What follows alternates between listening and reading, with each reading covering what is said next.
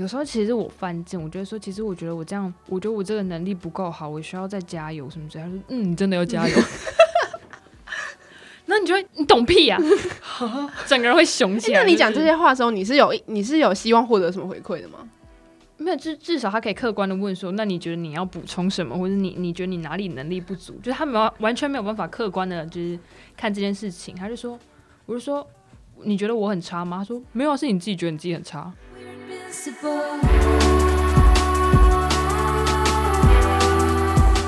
周二停滞期，聊感情不激情，才明白爱情有时候无法拥有，也是一种拥有。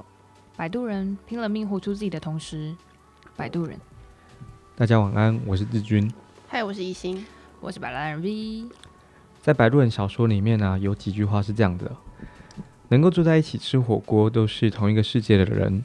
其实吃什么无所谓，身边坐谁才是重要的。《摆渡人》作者张嘉佳在同一本书里面的另外一个桥段，他也提到：你之所以相信一个人说的话，是因为他说了你想听的话。其实我们回过头来看，情人跟情人之间对话有多么重要，两个人之间的究竟是无话不谈，还是应该要保留一些空间给彼此？而这又会怎么样影响两个人的相处模式呢？我们今天要谈的就是，你认为情人与情人之间到底是要无话不谈，还是要保留空间？就我自己的例子来说，呃，我跟我的另外一半 L 先生是从朋友当起的，我们是完全从朋友当起的，就是我们认识的三年间有两年是真真实实的没有任何暧昧关系的朋友，所以这种感觉就好像你已经在交往的之前就已经跟这个人维持了很长一段无话不谈的朋友关系了。这件事情影响了我们到后来真正在一起之后的相处模式，大概有百分之八十的时间还是一样像朋友一样无话不谈。所以我们在讨论到底伴侣跟伴侣之间要不要无话不谈或是保留空间的时候，我觉得也许在一起前的关系也会影响到你们在一起之后的相处。那想看两位是不是也认同我的这个这个看法？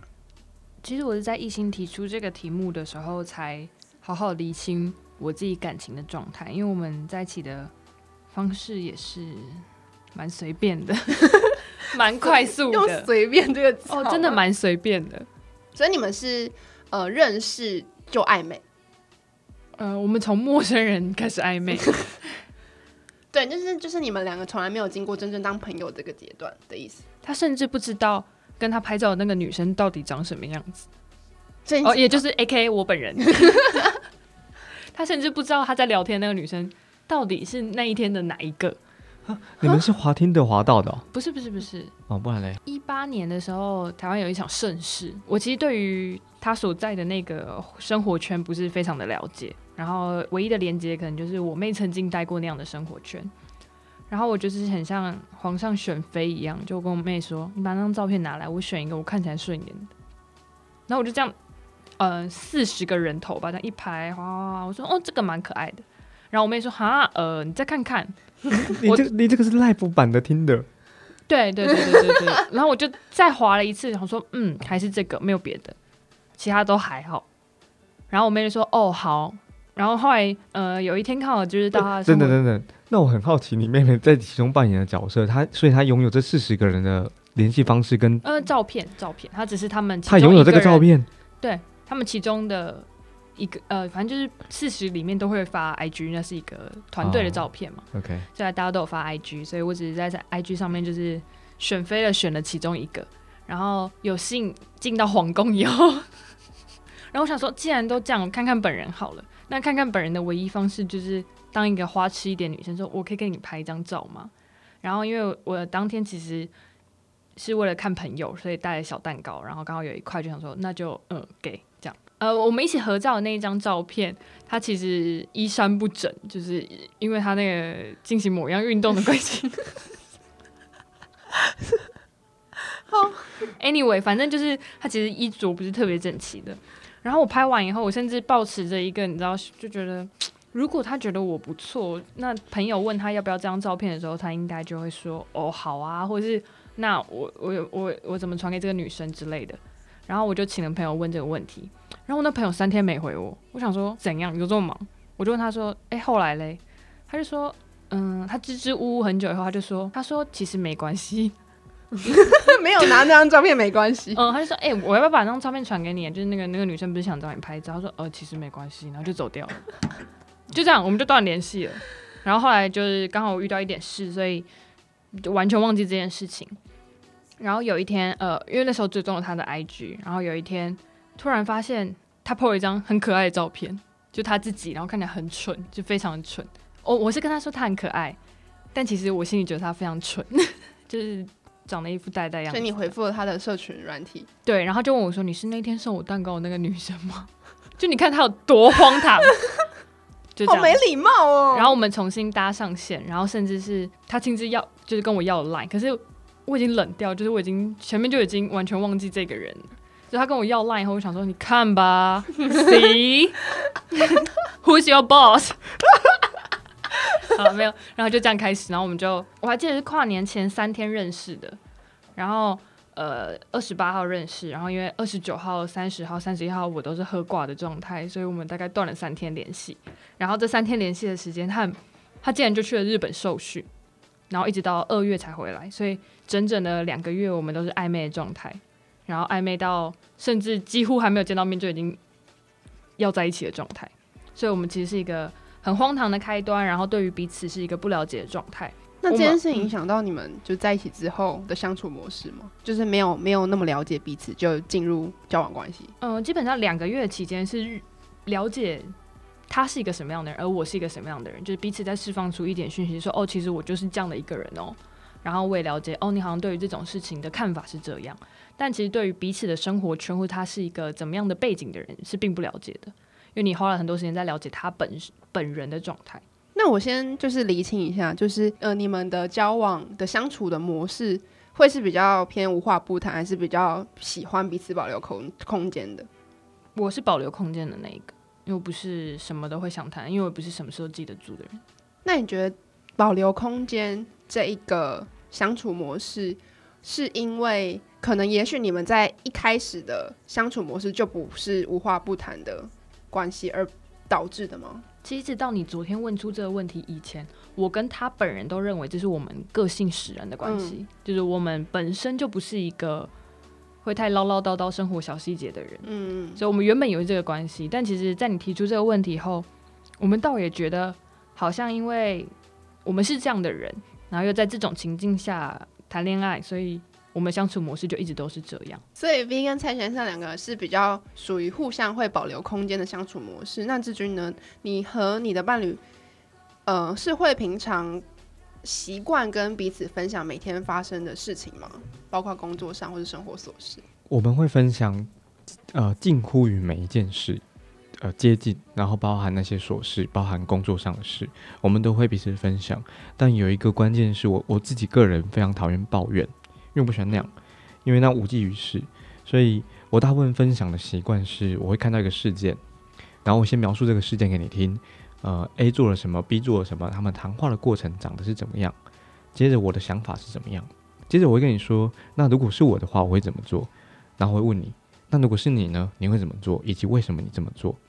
我觉得最重要就是背后那个为什么。因为在一五年的时候啊，我的伴侣他在做企业内训，他其实就不断的跟我分享说，他今天早上呃跟哪位讲师有有经过了沟通，然后上了什么课，以及现场的学员反应是怎么样。那他遇到的情况，他有时候也会跟我分享，可是大部分的时候，他并不需要我去协助他解决，他也会说，因为他其实只是跟我分享这个事件。那我听了就好了，我觉我觉得那就很棒。那我自己的分享方式是，我可能在啊、我在我在一五年的时候，我也我也做了企业内训这样的工作，然后我又跟他分享说，哇，今天我看到了某个学员他反应是是怎么样的。那可是其实跟我我跟他不一样的地方就在于，我会问他说，诶，他出现的这个反应，那我打算做 A，我也打算做 B，你觉得 A 跟 B 哪个好？为什么？对，我其实我内心当中还是有答案的，可是我想要知道他的思考脉络是什么。这星期二的时候，八月十八号，我是主持了访拓会的数位转型，然后跟 SaaS 服务平台他们的一些呃做连接，然后他有一场论坛。在开始之前，我就有跟呃我的伴侣讨论说，诶，你对于这件事情你怎么看待的？然后你对于数位转型怎么看待的？所以你是分享大于希望获得对方的回馈吗？呃，这个是一五年的时候伴侣他的情况，嗯，然后所以反过来才是我，我是呃分享，然后我渴望我的回馈。那会有对方就是在你分享之后，就是没有办法给出回馈吗？就是可能有点他不在这个情境接不住的情况。有的，我觉得这也没有关系，因为有可能是我们的成长背景不同，也有可能是我们对于工作的经验完全不相同。可是对我来说，我希望我自己会很希望我把每一件事情讲清楚，然后我也分享给你知道我自己的专业是长得是怎么样子的。不管是我在学生时期做的事情，或者是我在工作之后做的事情，同样的，我也会渴望知道你的专业是什么样，而且有可能你的专业是我完全不懂的哦。呃呃，我我随意的举例，有可能你你的专业是媒体，你的专业是记者，可是我我应该不知啊。那我我渴望你跟我分享，在这里面你是怎么做到的？因为其实我就觉得这个这个这这个东西就好像是学生在进入职场，然后甚至在职场之后，我们开始有了呃升迁，然后我们开始带人，每一个人人生进程跟职场进程是不太一样的，甚至我们的伴侣可能不在类似的工作里面，他完全不懂你的行业语言，那我们彼此就会有隔阂。可是于我而言，我个人是很渴望彼此去交流这件事情的。那刚刚谈到身份转换嘛，那我自己就会很好奇，像我自己是这样子的，那不管是啊，巴拉巴拉巴拉巴拉。那刚刚谈到身份转换嘛，像我自己是这样子，那艺兴或者是 V，你们对于这个呃两人的关系有没有有没有造成改变？比如说，如果学生时代当然生活相对的是比较单纯，可是，在进入职场之后，当两个人是不同状态或不同专业的时候，其实呃你们彼此对话是很难投机的。那有时候描述事件或者抛出这些情绪，那就会很难被对方所接住，而且他也不懂你在讲些什么。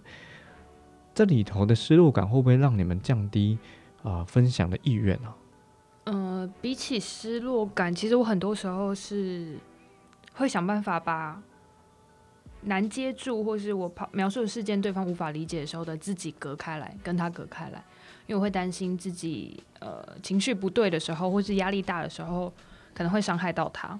然后其实这让我想到一件事情是，回归到我对这一段感情的认知里面，它其实很像我的防空洞。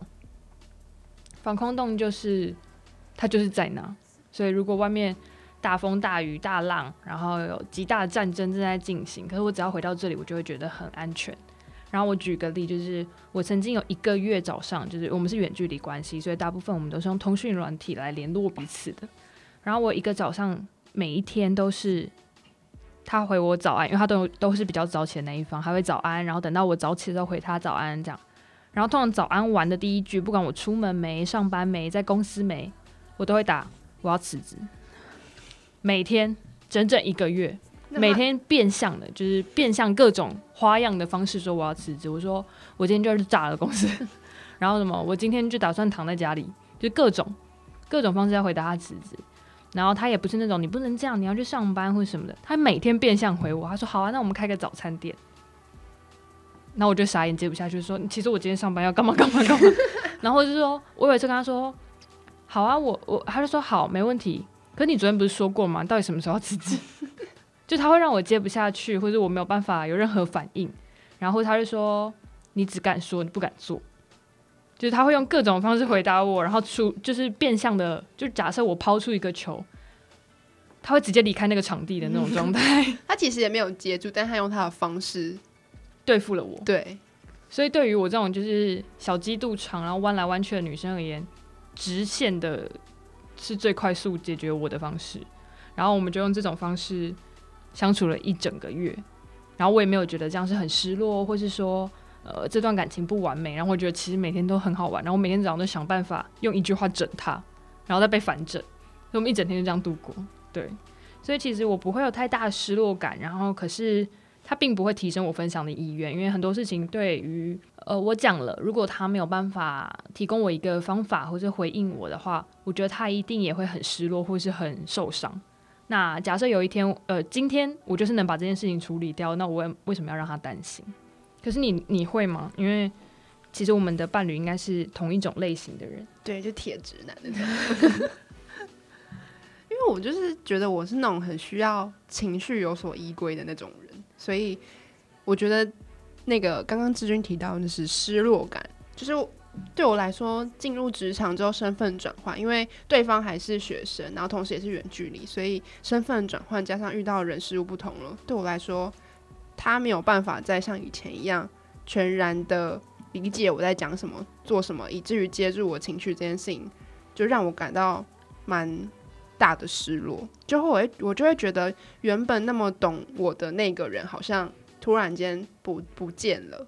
就是对我来说，现阶段我跟对方的挑战是，就是我要如何接受你有不懂我的地方，然后学习一定程度的保有空间，不是说不跟对方分享，但是要在也许对方不那么接住你的状态之下，你你们可以有那个空白的可能性。我觉得这是我。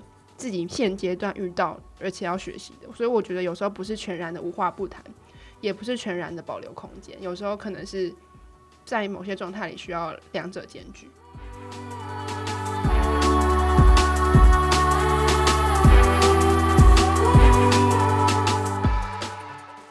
那刚刚志军有提到，就是其实很难会有两个人真的在同一个产业、同一个情境、同一间公司。做同一件事情嘛，所以大家彼此一定都会有自己的专业，然后自己存在的领域，那很难，呃，两个人直接全然了解对方的工作生活。那大家会跟伴侣讨论工作上的事情吗？回家之后，大家到底对于工作这件事情是如何对话的？我自己在工作的能力上会应对进退，管家给我非常非常大的帮助。我会虽然我们有时候专业不太相同，但是。在应对进退上面，或者是面对所谓对外的沟通或对内的沟通，它有些本质是一样的。管家这件事情做的比我好太多太多了。所以对你来说，跟伴侣沟通，呃，跟伴侣对话工作这件事情，反而是让你工作获得能量的一种方法？呃，不止获得能量，我们会因此在里头有一些价值观的讨论。因为我可能打算很硬的去做，他说，其实，在很硬的当下，还有一些比较软的做法。我们在里面。我我觉得对我而言，不只是获得了这个呃情绪上面的释放，我甚至学到了，而且我我有我有我有很大的机会得到了解决方案，所以我才我才很长的说，管家都是教我比较多的人。你好，你们好理性哦。呃，我啦，管家没有。呃。啊，你很贱呢。我说理性的部分是我比较多啦，管家他是感性比较多的人。那你不会期待对方接入接住你的情绪吗？还是你本来就比较少情绪？相对相对少，非常非常多。但管家会希望你接住他的情绪。是的。那你接得住吗？他没有要接，你看不出来。他就是一个小工具。不行哎，不行哎，我一定要被接住。那 V 呢？你会跟伴侣讨论工作吗？大概是。通常会在什么情境？对方对方会给你什么样的回应？因为铁直男的回应应该就是很特别。铁直男回应就是会惹毛你。有时候其实我犯贱，我觉得说，其实我觉得我这样，我觉得我这个能力不够好，我需要再加油什么之类。他说：“嗯，真的要加油。”那你就会，你懂屁呀？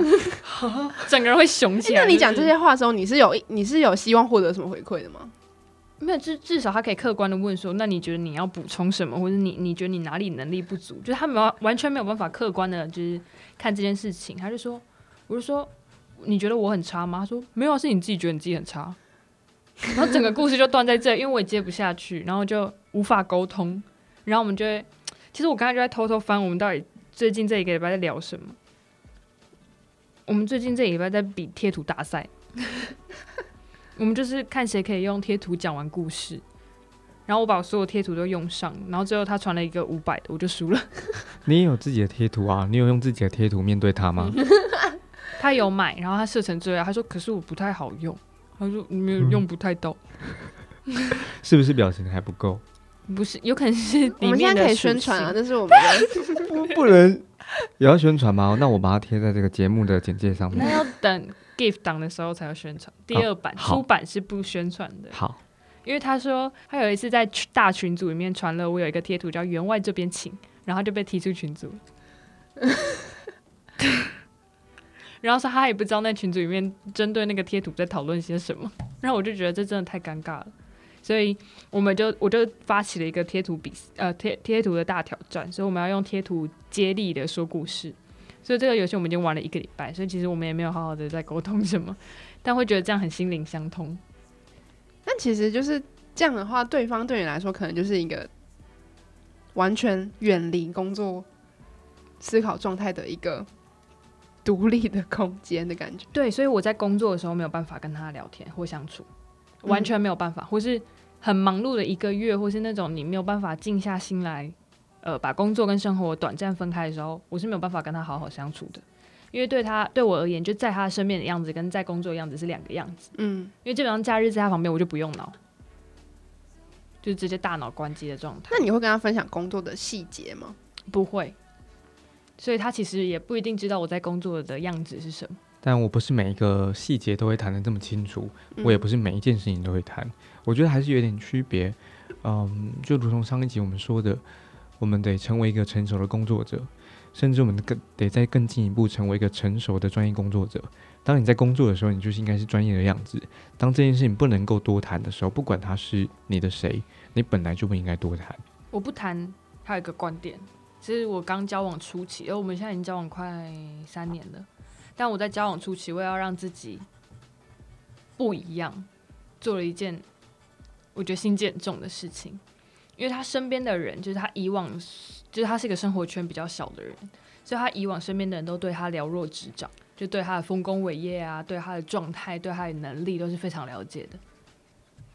我那时候决定装笨，我让他教我他擅长的那个领域的规格是什么开始，然后让他有机会发光，就是完全用装笨，对，完全用装笨的方式说，哈，那这是这样吗？可是有些问题我真的应该问的蛮蠢的，然后他就会很有耐心的解释，然后。同时树立他自己的自尊心，因为毕竟我们认识的时候，其实双方是很远的状态。然后你从大家都这样嘛，社交媒体上看到的你不一定是真的你，那只是你想让别人看到的你。所以，呃，不管他看到的我，或者他对我的第一印象是如何，应该都不是呃相处时候看到的我。所以那时候我特别的希望用一点心机，在他心中跟其他他身边的女生不一样这件事情。然后反而那时候选择方式就是让他发光。然后我现在就是还是会问一堆就是很不专业的问题，然后例如说，呃，他他可能参加一场比赛，然后我开始问他说，那他直播现场是用什么东西啊？还是什么什么？那灯呢？有那个地方怎么会发亮？然后他就会回答一些其实未必是非常专业或者他非常实际生活圈的问题。可是我只有透过这个方式的时候，我们会有一个可以相通的地方，然后可以真正聊上天，然后同时也可以让他短暂的离开他生活圈，然后连接你的生活圈。Yep，大家跟就是另外一半在聊，不管是工作上事情或是生活琐事，肯定会遇到价值观之争嘛。就是无论是刚刚知云提到，可能一件事情两个人处理的方法不同，处理的态度不同，都一定会有价值观之争。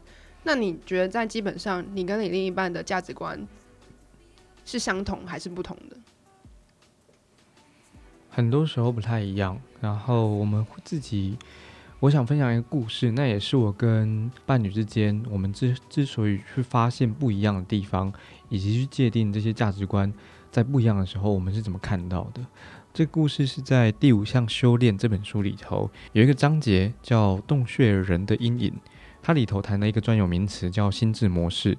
我把那个原话念出来给大家听：心智模式是我们对于自我、我们的世界。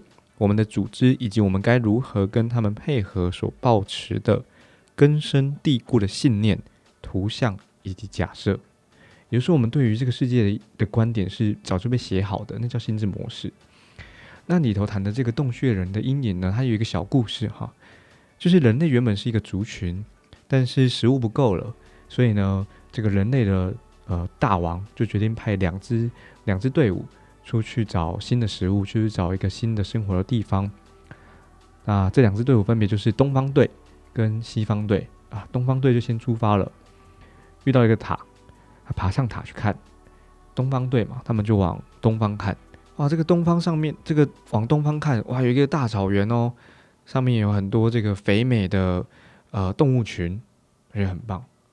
东方队开始回程了，西方队其实也出发的。他后来呢，也到了同一座塔上面去看。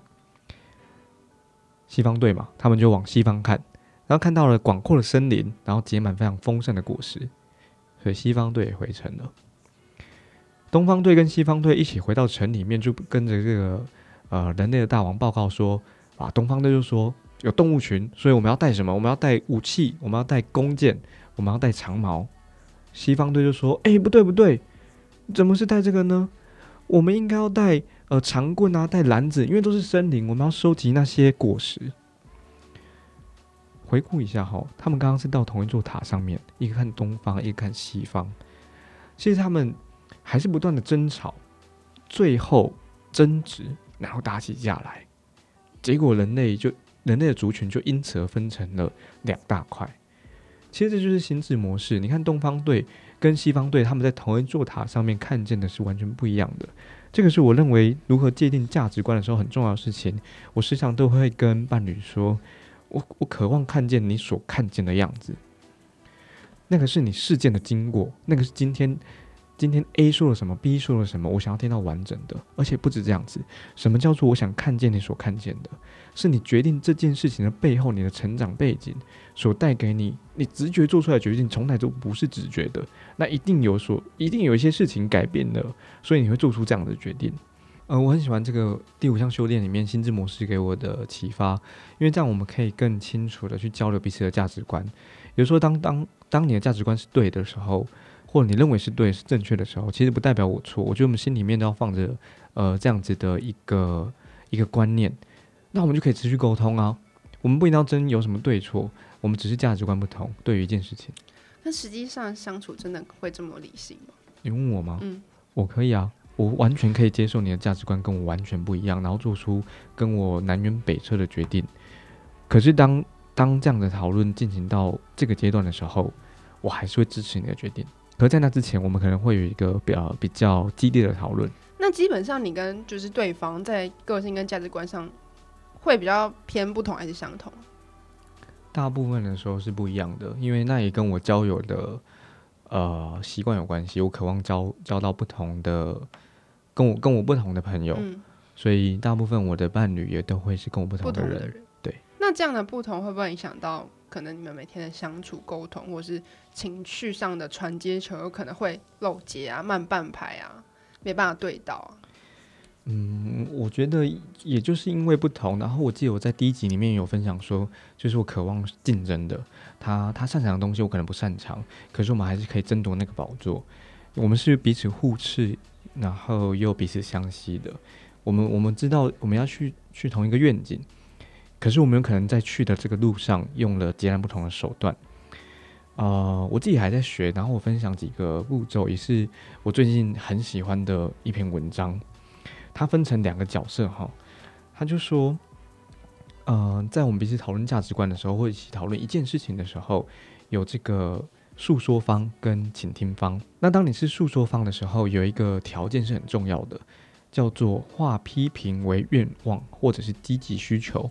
听起来很老舌，他有一个明确的句子，他说：“你，因为你不要跟对方说，哎，我真的很不喜欢你不接我电话。”哎，这句话他其实没有没有解决的方式在里头。其实，与其这么说，你不如告诉对方，我觉得如果能够在你下班的时候陪我讲讲电话，也许我就不会这么焦虑了。你看，在这段话里面有两件事情：第一个，他有解决方案，你可以陪我讲讲电话；第二个，你你讲出了焦虑这个情绪。那有两个对于自己的认识是很重要。第一，呃，了解自己是焦虑的，所以你才讲得出来“焦虑”这个词。然后同时，我觉得在诉说方，你担任诉说方的时候，你也要尝试的去宽容对方，有可能不接受你刚刚那个观点。关于讲电话，他可能是不认同的。可是我觉得那是诉说方也应该要去了解跟宽容的。在当你是倾听方的时候，就有两个责任。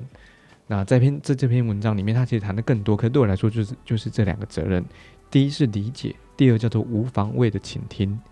理解是你不一定要接纳对方所有行为，可是你要接纳对方有这么想或者这么说的权利。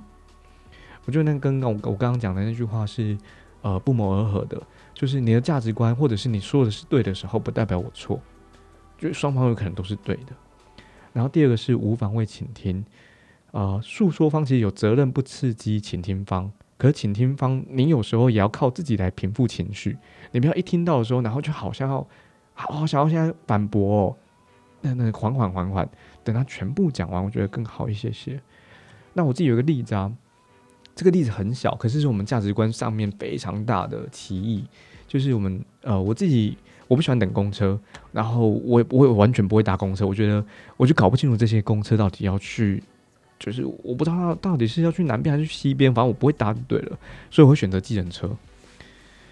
可是呃，我的伴侣是他，他不愿意搭计程车，他觉得你明明可以搭公车，明明就是这个五百公尺之内的事情，你为什么要搭计程车？计程车这么贵，所以我们很常为了这件事情搭不搭计程车而吵架。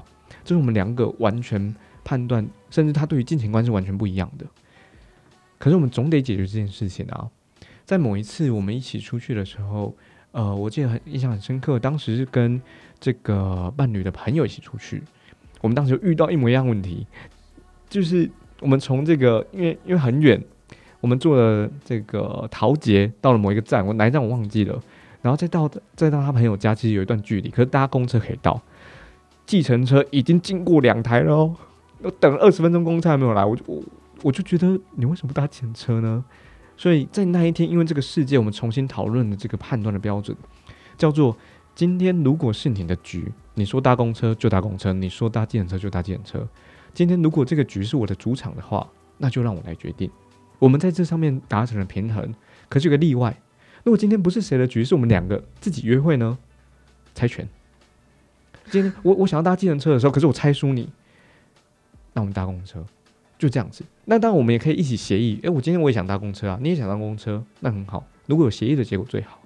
这个是我们自己在呃刚刚我分享的，从化批评为愿望，或者是倾听诉求，以及理解跟无方位倾听，从这几个呃概念也好，或者做法也好，我自己跟伴侣之间的一些调整。刚刚有句话很重要，就是我想要补充，在我刚刚分享，不管是倾听方跟诉说方里头的，我想做我我觉得作为。呃，这个阶段的一个小结，永远要记得你是爱对方的，然后尊重对方。我跟志军的差别来自于，志军都是理性的在沟通这一切，但我我跟我的另外一半是非常轰轰烈烈的在沟通这一切，可是。呃，我一开始打从第一天交往前，哦还没交往，打通第一天认识这个人，大概讲十句话就知道我们大部分价值观是不同的。可是对我来说很过瘾的是，我觉得最完美的感情的状态很像一部卡通，叫霍尔跟苏菲，就霍尔的移动城堡，霍尔跟苏菲，他们两个是个性完全不同的人，价值观完全不同，能力也是不同，就是两方向的不同。可是他们一直记得一件事情，就是他们永远要在一起。哦，不，我我对“永远”这个词没有什么意，但我说他们一一直要在一起这件事情，所以他们做的任何沟通都是为了我们要继续在一起而沟通的。然后对我来说，我很欣赏这样的状态。所以即使我们是轰轰烈烈在讨论价值观，然后不爽的时候就吵，然后吵到不行的时候就冷战的这种状态，我还是觉得跟他过价值观这件事情是很过瘾的，就是。呃，我讲我的价值观不是为了要伤害你，而是为了让你更了解我，或者有一天不要对我失望，因为我就是这样子。所以我是先出手让你知道，其实我有一天可能会变成你没有想过的样子，或是其实你现在的状态是我没有看过的。所以，我们是用这种就是互过招的方式在交流彼此的价值观。可是也在这种时候，却发现其实我们是同一种人，就是我其实打从心里没有要伤害你，然后我也是真的爱你。可是我不是希望一个百依百顺的对象，或是一个永远相同、永远有默契、永远知道要一起去吃什么餐厅、下一个景点要一起去哪里的人。所以对我来说，嗯，这样的差异是我期待的，然后某一个程度是乐见的。可是当然，吵架的每个当下都是很烦的。对啊，嗯，我我想补充一个，就是当我们有像这样决决定上面价值价值观的差异，不管是 V 这种轰轰烈烈的。或者是我听起来很理性的在沟通这件事，啊，也其实也不见得啦，因为有时候彼此双方也不一定理性哈。但在这些差异出现之前，我我想再分享一个医生理论，怎么又是医生理论？不不太一样的，它叫做先听再问，然后慢慢的说。其实种瓜高，我刚刚讲那些很难的词，不不坏物就是这样子，你先听，然后再问，然后慢慢的说，甚至你考虑要不要说。我自己放在心中，呃，我始终记得，我一定要再多问两句，去厘清对方是为什么这样想，对方在想些什么。我觉得这对我而言太重要了。而另外一个就是我也放在心中的，呃，心智模式，我渴望看见你所看见的每一件事情。刚刚志军讲的就是前面在讲沟通价值观的问题，最后是有一个，就是他有他一个解方，解方是会在各个不同的情境之下选择相信谁的价值观吗？呃，选择相信，对，就是哦，或者是选择，应该说选择依照谁的价值观来做这件事。对对对。那 V 刚刚的状况是两个人在大吵一番之后，彼此更了解彼此。但这件事情不一定有一个结论，对，但下一次会更好，是真的，就是真的会越来越好。但同一件事情可以吵很多次，但都会进步。哦，他会渐进的进步，就是你不能渴望一次吵架就直接到达你要的状态，或是对方直接修正到那样的状态。但呃，应该这样，你们一件事情可以吵很多很多次，然后你们还可以因为很多很多事再吵一次，嗯。但这个过程就是你们渴望了解彼此的过程，就是我我讲的每一句话都是为了希望听到你对这件事情的不同回应或相同的回应，让我知道我下一次该怎么做。对，我觉得这个点就是蛮重要的，因为我觉得有时候就是价值观之争很很容易陷入你希望有一个 ending，你希望有一个结论，但其实很多时候是没有结论的。我跟刘先生就是这这一年来，因为远距离的事情。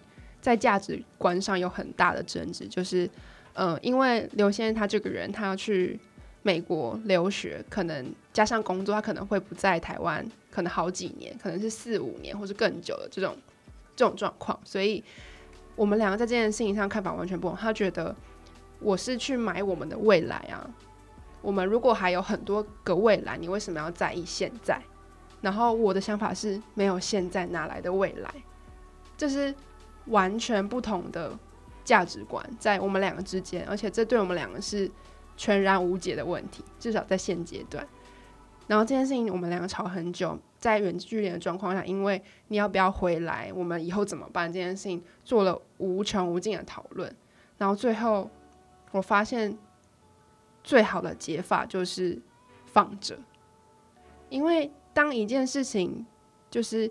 他真的没有办法被即刻解决，或是他你们两个真的找不到一个共识的时候，我觉得就是这件事情印证了刚刚那个 V 讲的苏菲跟霍尔的故事，就是当你们有价值观之争的时候，你们在那之上要记得的事情是你们想要一起走到远方这件事情，无论是呃没有现在哪来的未来，还是我们有以我们有更多以后，何必在乎现在？这所有的讨论。的基础都是我们想要一起走到未来，就是我们都忽略了这件事情，所以才会有这样的争执。所以有时候这样的价值观之争，让它停在这里，然后我们放着。有时候不讨论，就是价值观之争最好的解法。就是我觉得另外一种看法。其实苏菲跟霍尔本质上是同样的人，可是当苏菲爱上霍尔的时候，其实或许路还长，他们永远都不会一样，但至少他并不寂寞。他们的脆弱跟强壮是相生相长的。他是你的霍尔，然后你是他的苏菲。你你甘愿被伤心染白头发，然后他也为愿意为你冲进烽火中。世界那么的狂热，可是你们在彼此的凝望里面便有了安宁，因为你们拥有相同的价值观，或者在前往相同价值观的路上。摆渡人带你看见感情不同的样貌。然后我们渴望看见你对于感情的处理的方式、相处的方式。你可以在 Apple Podcast 或 First Story 上面留言给我们。摆渡人拼了命活出自己的同时，摆渡人